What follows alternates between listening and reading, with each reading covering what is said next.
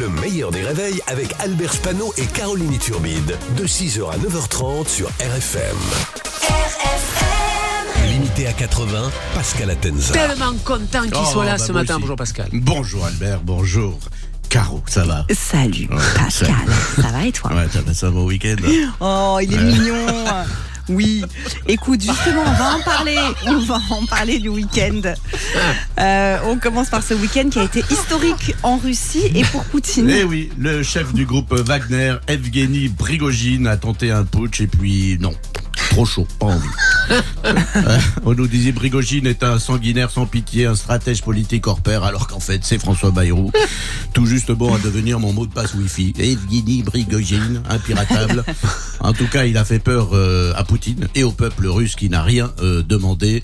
Moi, j'étais prêt après les yeux ukrainiennes à recevoir deux grandes blondes russes, c'était possible, Non, par solidarité évidemment.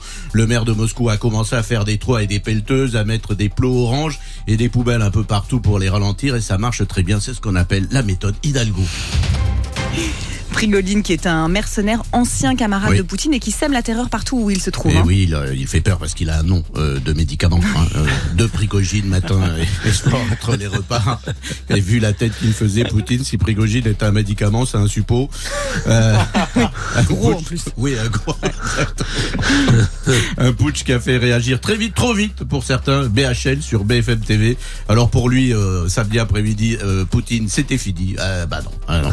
BFM TV qui a pris n'importe qui pour parler de la Russie. Si je leur avais dit qu'un jour j'avais pris le métro à la station du Kremlin Bicêtre, ils m'auraient invité. Niveau. En fait, euh, la milice Wagner, c'est un peu les gilets jaunes de Poutine. Hein, ils étaient bloqués à l'entrée de la ville, à un rond-point. On est là, on est là, même si Poutine ne veut pas, nous on est là. D'ailleurs, euh, en alcoolémie, il n'y a pas vraiment de différence entre un gilet jaune et un russe. Euh, Enfin, si, Wagner, ils sont sans foi ni loi. Les gilets jaunes, c'est juste le foie. hein. Et retour en France avec de la politique. Roselyne Bachelot a déclaré que tout le monde était d'accord pour un troisième mandat de Macron. Euh, non. Voilà, de politique.